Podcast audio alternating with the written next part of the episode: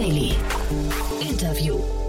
Herzlich willkommen zurück zu Startup Insider Daily. Mein Name ist Jan Thomas und wie vorhin angekündigt, bei uns zu Gast ist Vinzenz Klemm. Er ist der CEO und Co-Founder von Baobab und wir sprechen über ein Insurtech-Unternehmen, das Mittelständler vor Cyberangriffen schützen möchte, dafür gerade 3,5 Millionen Euro Startkapital bekommen hat, unter anderem von Project A Ventures, von La Familia und von Discovery Ventures und auch noch von weiteren namhaften Angels. Also ein tolles Unternehmen, geht auch sofort los. Kurz noch der Hinweis auf nachher. Um 16 Uhr kommt Anja Rath. Sie ist Managing und Founding Partner von PropTech One Ventures. Und da sprechen wir vor dem Hintergrund unserer neuen Reihe VC Talk. Ihr wisst ja vielleicht, wir haben seit letzter Woche damit begonnen, die wichtigsten VCs in Deutschland vorzustellen. Und diese Woche ist eben PropTech One dran. Letzte Woche hatten wir Paul Morgenthaler von Commerz Ventures zu Gast. Und die Absicht dabei ist, dass ihr ziemlich gute Eindrücke bekommt, welche Investoren zu euch passen könnten, mit welchen ihr euch vielleicht mal auseinandersetzen solltet, welche ihr vielleicht mal kontaktieren solltet. Ja, das ist also der Ansatz der Reihe. Und nachher, wie gesagt, Anja Rath von PropTech One Ventures. Damit genug der Ankündigung. Jetzt kommen noch kurz die Verbraucherhinweise und dann kommt Vincent Klemm, der CEO und Co-Founder von Baobab. Startup Insider Daily. Interview.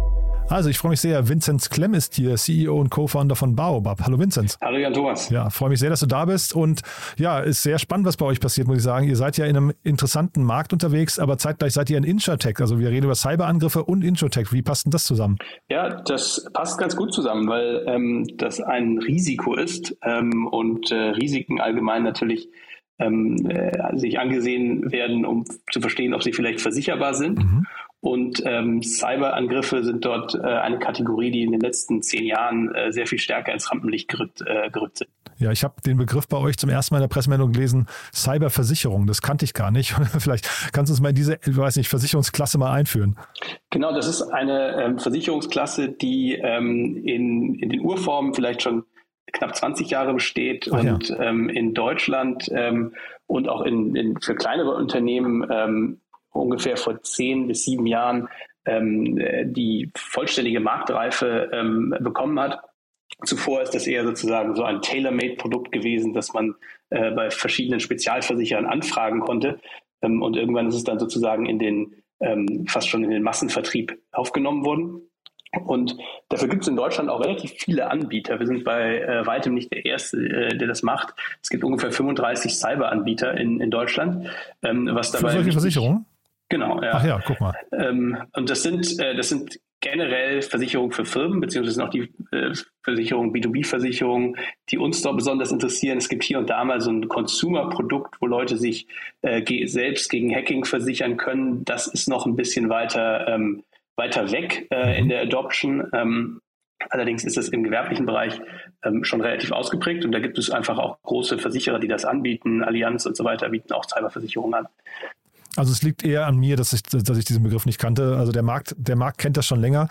Ähm, zeitgleich, ihr, ihr analysiert ja quasi dieses Risiko, was daraus entsteht, ne? also aus, aus Cyberangriffen und versucht das in irgendeiner Form zu bewerten. Wie, wie geht man da vor? Genau, das ist, ähm, das ist ein, äh, ein Ansatz, der noch relativ in den Kinderschuhen ist. Ähm, man muss sich das so vorstellen, die Versicherer haben das vor ungefähr sieben Jahren ähm, alle mal so ins Programm genommen und da, dann einfach die Preise sich mehr oder weniger überlegt und sozusagen relativ ähm, relativ einfaches Pricing gemacht und gesagt, okay, was kosten so unsere anderen Versicherungsprodukte, ähm, wie viel ist wirklich gedeckt und wie groß sind die Unternehmen? Und dann so eine Art Preistabelle einfach mal versucht ähm, und gesehen, ob sie damit irgendwie hinkommen. Und das war jahrelang für die Versicherer ziemlich profitables Geschäft ähm, bis vor ähm, äh, bis bis vor wenigen Jahren ähm, als dann die Cyber-Attacken ähm, sehr stark angestiegen sind und auch die, die Schäden ähm, durch die Decke gingen, ähm, äh, mehr oder weniger. Und ähm, dann haben die Versicherer äh, angefangen, sich mit dem Risiko selbst wirklich mal quantitativer zu befassen und zu versuchen jetzt immer noch eigentlich dieses Risiko besser zu verstehen und besser zu bepreisen. Ähm, und das tun wir auch. Und deswegen ist diese, gibt es diese Art der Versicherung schon relativ lang. Mhm steckt aber in der Entwicklung ähm, und in der ähm, Komplexität des Produkts eigentlich noch in den Kinderschuhen. Mhm. Und diesen Markt, den ihr adressiert, vielleicht kannst du den mal ein bisschen beschreiben, weil also ich, äh, wir reden ja jetzt gleich über eure Finanzierungsrunde, aber das heißt, die Investoren, die da reingegangen sind, sind ja alles erfahrene Investoren, die sehen wahrscheinlich einen riesengroßen Markt, oder? Ja, der Markt ist, äh, der Markt ist, äh, wächst sehr stark und hat, hat viel Potenzial.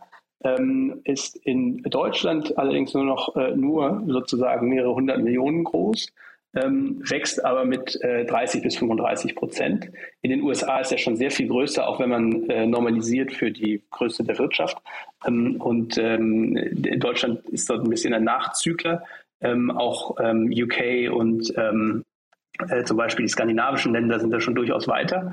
und genau, das äh, erstreckt sich über, man könnte den Markt eigentlich zweiteilen in Versicherungen für Großunternehmen, äh, DAX-Unternehmen, Fortune 500 Unternehmen, die sind mehr oder weniger maßgeschneidert, ähm, wo Risikomanager auch auf Unternehmensseite mit ähm, äh, Versicherungsmaklern von großen Häusern und ähm, einem Syndikat an Versicherern eine Cyberdeckung verhandeln und eher standardisierten Produkten. Das ist der Bereich, in dem wir uns bewegen, ähm, für die kleinen und mittelständischen Unternehmen. Mhm. Wie ist denn euer Sales Pitch? Weil hinterher ist es ja wahrscheinlich ein Vertriebsthema auch ne, bei euch. Wie ist denn euer Sales Pitch gegenüber euren Kunden?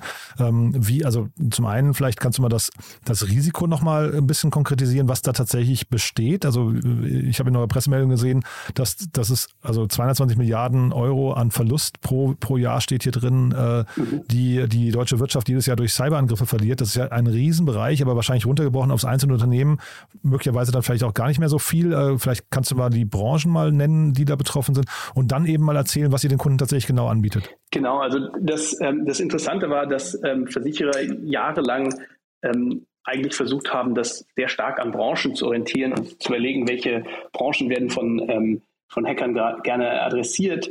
Ähm, und das hat eigentlich gar nicht so gut funktioniert. Da gibt es schon gewisse Häufungen, ähm, Allerdings sind diese Häufungen eigentlich ähm, weniger stark, als man denkt. Und die, ähm, äh, die Hacker orientieren sich mehr und mehr einfach an der ähm, ähm daran, also die, der, der Approach der Hacker hat sich geändert. Hacker sind früher hingegangen und haben gesagt, wir wollen ein bestimmtes Unternehmen XY hacken. Und dann konnte man sozusagen als Versicherer sagen, na gut, äh, dieses Unternehmen muss zunächst mal bekannt sein und irgendwie ein, ein Ziel auch irgendwie einfach darstellen. Ähm, mhm. und ähm, heutzutage ist es eher so, dass viele dieser Attacker das ähm, sehr stark automatisiert haben und das Internet nach Schwachstellen scannen, um zu sehen, was ist eigentlich der, ähm, der Pfad des geringsten Widerstandes, um ähm, in ein, eine Organisation einzudringen und ähm, zum Beispiel ein Ransomware-Demand äh, ähm, zu, zu stellen. Mhm. Ähm, und dafür müssen diese Firmen teilweise gar nicht bekannt sein.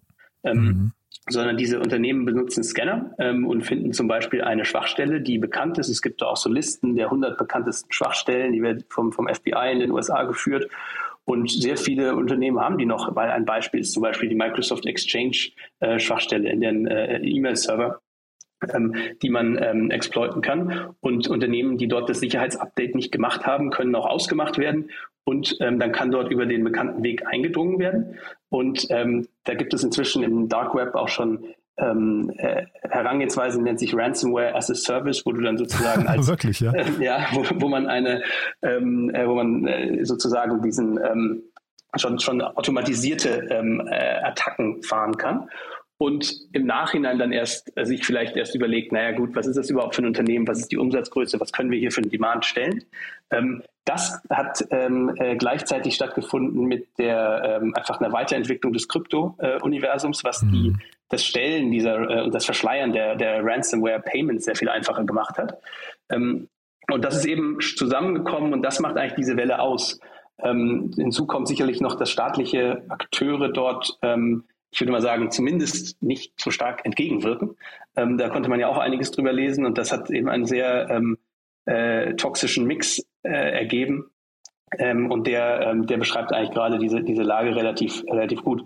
Wie so eine äh, Attacke abläuft, ist eigentlich das ähm, größten, also wenn man jetzt mal Ransomware herausgreift, es gibt noch andere Sachen, die darunter ähm, in so einer, Police gedeckt sind, aber dass zum Beispiel ein Unternehmen, dass die da kompletten Daten eines Unternehmens verschlüsselt werden und der ähm, Angreifer eine, ähm, einen Key zur Verfügung stellt für ein Lösegeld, der diese ganzen Daten wieder decryptet. Mhm. Und ähm, das ist eigentlich das Geschäftsmodell.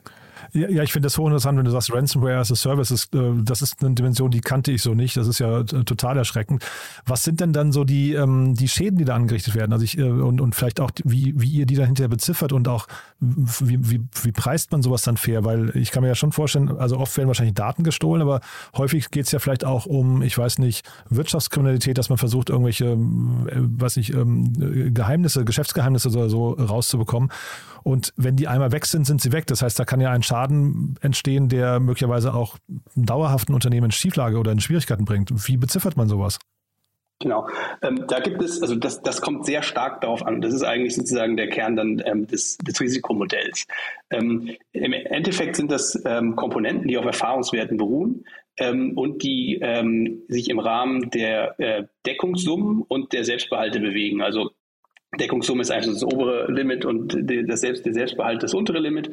Und darin äh, finden dann solche solche Berechnungen statt, die sich in so einem Modell nach der Frequenz dieser Schäden und nach der Schadenhöhe äh, bemessen. Mhm. Ähm, und das ergibt dann ein sogenanntes Frequency Severity Modell, das dann sozusagen äh, diese Schäden berechnet auf Basis der einzelnen ähm, äh, abgesicherten Policenbestandteile. Mhm. Ähm, wenn man jetzt mal einen davon rausgreift, zum Beispiel ist ähm, in diesem Ransomware-Fall, wo alle Daten encrypt, äh, encrypted werden, ähm, der, äh, die Schadenkategorie eigentlich die Betriebsunterbrechung. Mhm. Ähm, das heißt, dem Unternehmen ergeht Rohertrag ähm, in dem Fall und da gibt es dann Berechnungsformeln für diesen Rohertrag, um jetzt mal ein Beispiel zu nennen. Mhm.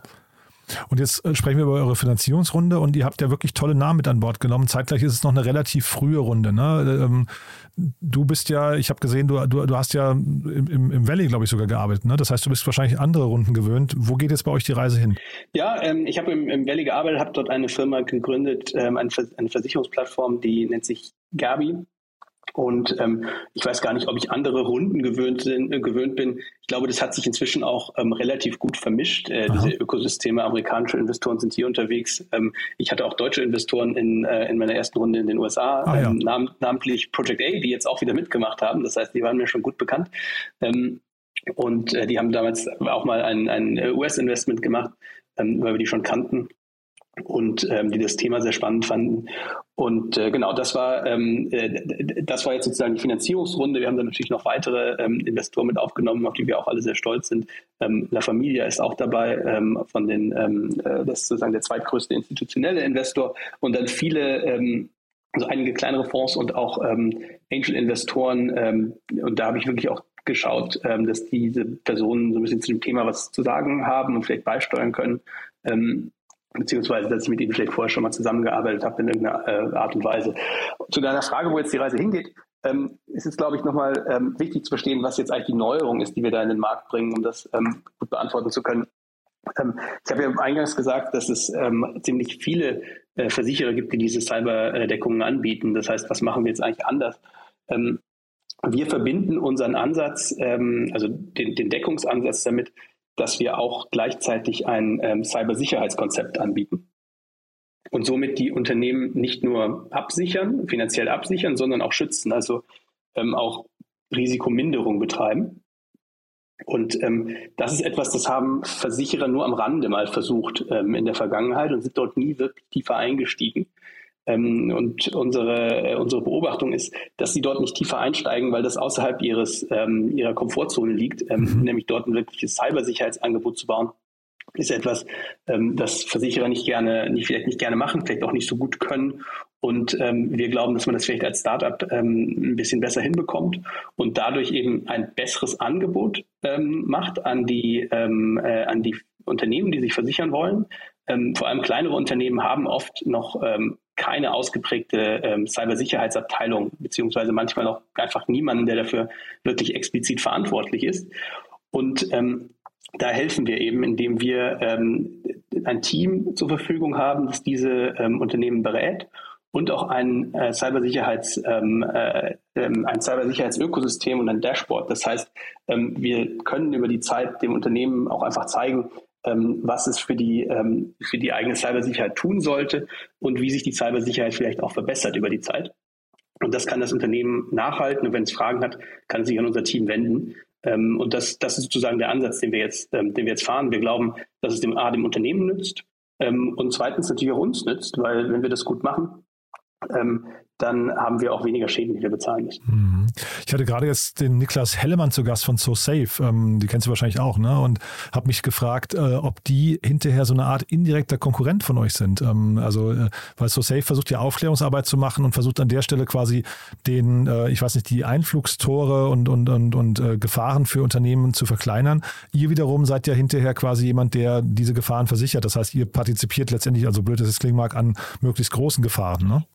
Naja, eigentlich, eigentlich nicht. Ich glaube auch nicht unbedingt, dass es Konkurrenz ist, ganz im Gegenteil. Ich glaube, da zieht man eher an einem Strang. Mhm. Ähm, dieses Ökosystem an Cybersicherheit, die das ich dort eben beschrieben habe, ähm, diese Security Awareness Trainings, ähm, Anti-Phishing Trainings, die SoSafe ja auch anbietet, mhm. ähm, würden dort zum Beispiel auch sehr gut reinpassen. Ich habe mhm. mit äh, Niklas jetzt noch nicht darüber gesprochen, aber ähm, das ist an sich etwas, wo wir, ähm, äh, wo wir auch ganz aktiv nach, nach Partnern äh, schauen werden.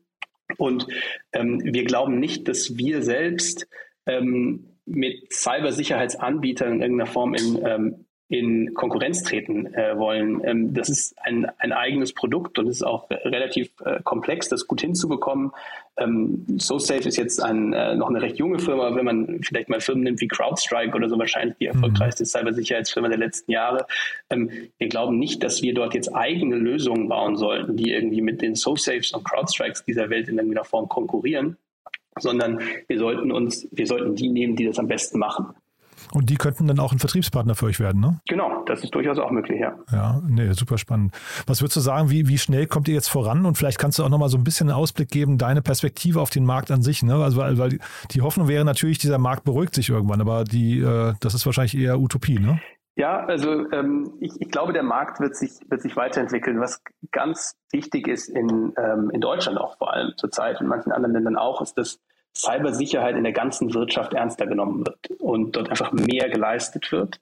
Ähm, das ist inzwischen auch äh, erkannt. Das ist jetzt kein Geheimnis mehr. Ähm, du hast eben den Bitkom-Report erwähnt. Ähm, der ist auch, in, auch im ganzen Mittelstand sehr gut bekannt. Ähm, die Unternehmen, mit denen ich dort spreche, ähm, haben das größtenteils auch erkannt. Sie haben, sind nur noch nicht so weit gekommen, wie sie vielleicht kommen sollten. Und ähm, das wird hoffentlich in den nächsten Jahren besser werden.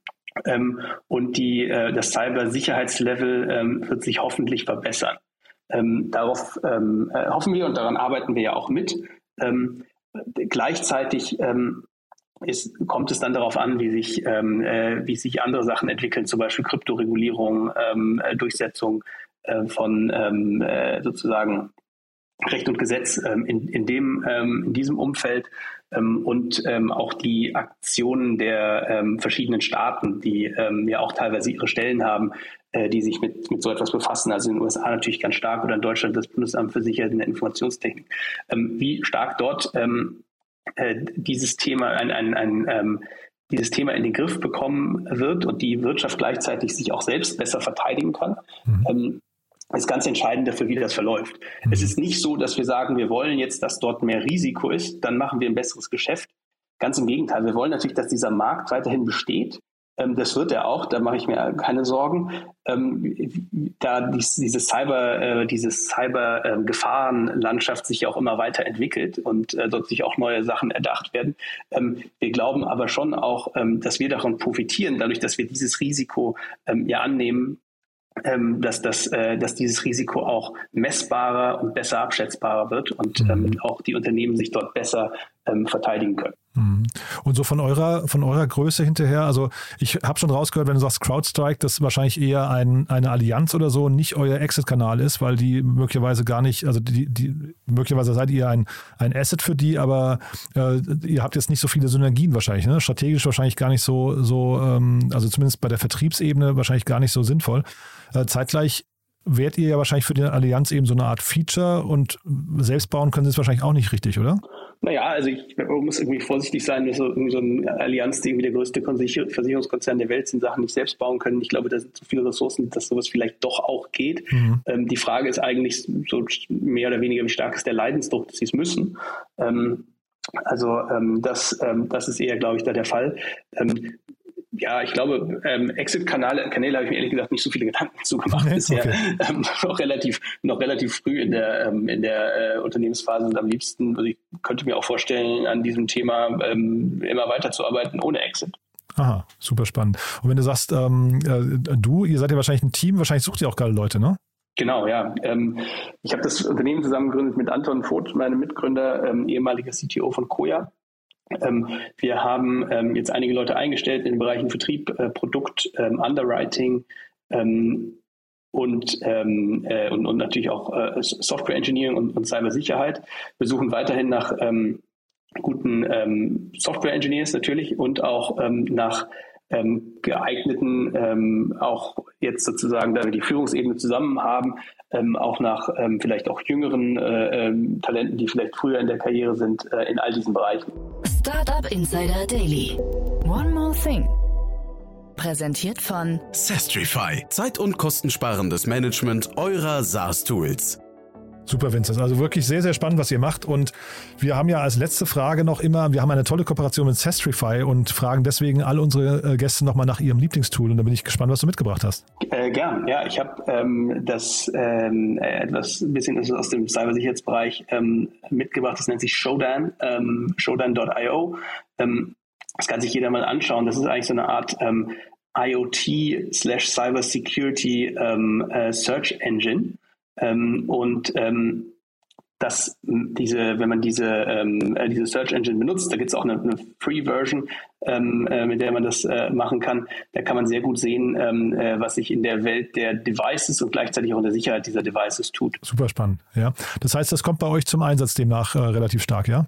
Genau, das ist jetzt nicht Teil unseres äh, Stacks, aber da, ähm, ja genau, für, für Research und so weiter ähm, äh, ist das eigentlich im, im Einsatz, wenn man Leute aus der Cybersicherheitswelt äh, fragt, kennen das sehr, sehr gut und das ist dort äh, ein, eine durchaus bekannte, bekannte Adresse.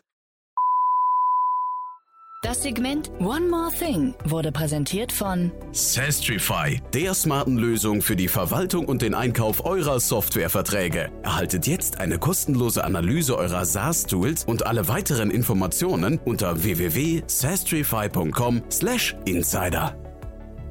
Vince, es hat mir großen Spaß gemacht. Vielen, vielen Dank, dass du da warst und dann bleiben wir in Kontakt. Es klingt ja so, als kommt da demnächst wieder vielleicht die ein oder andere News von euch.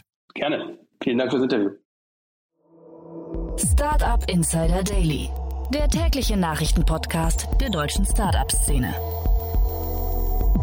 Ja, das war Vincent Klemm, CEO und Co-Founder von Baobab und damit sind wir durch für heute Mittag. Aber nachher geht es ja weiter. Ich habe es ja schon angekündigt. Anja Rath ist bei uns zu Gast, Managing und Founding Partner von PropTech One Ventures und wir sprechen über die Mission von PropTech One Ventures und wir sprechen oder wir geben hoffentlich ein gutes Bild darüber, welche Startups sich bei PropTech One Ventures melden können, gehen ein bisschen durch das Portfolio, sprechen über ja, die Idee von dem Fonds, über die Mehrwerte und so weiter und so fort. Also ja, ist, glaube ich, ein tolles Gespräch geworden. Das hört ihr nachher um 16 Uhr. So, und damit sage ich danke für den Moment und hoffe, wir hören uns nachher wieder. Bis dahin, alles Gute. Ciao, ciao.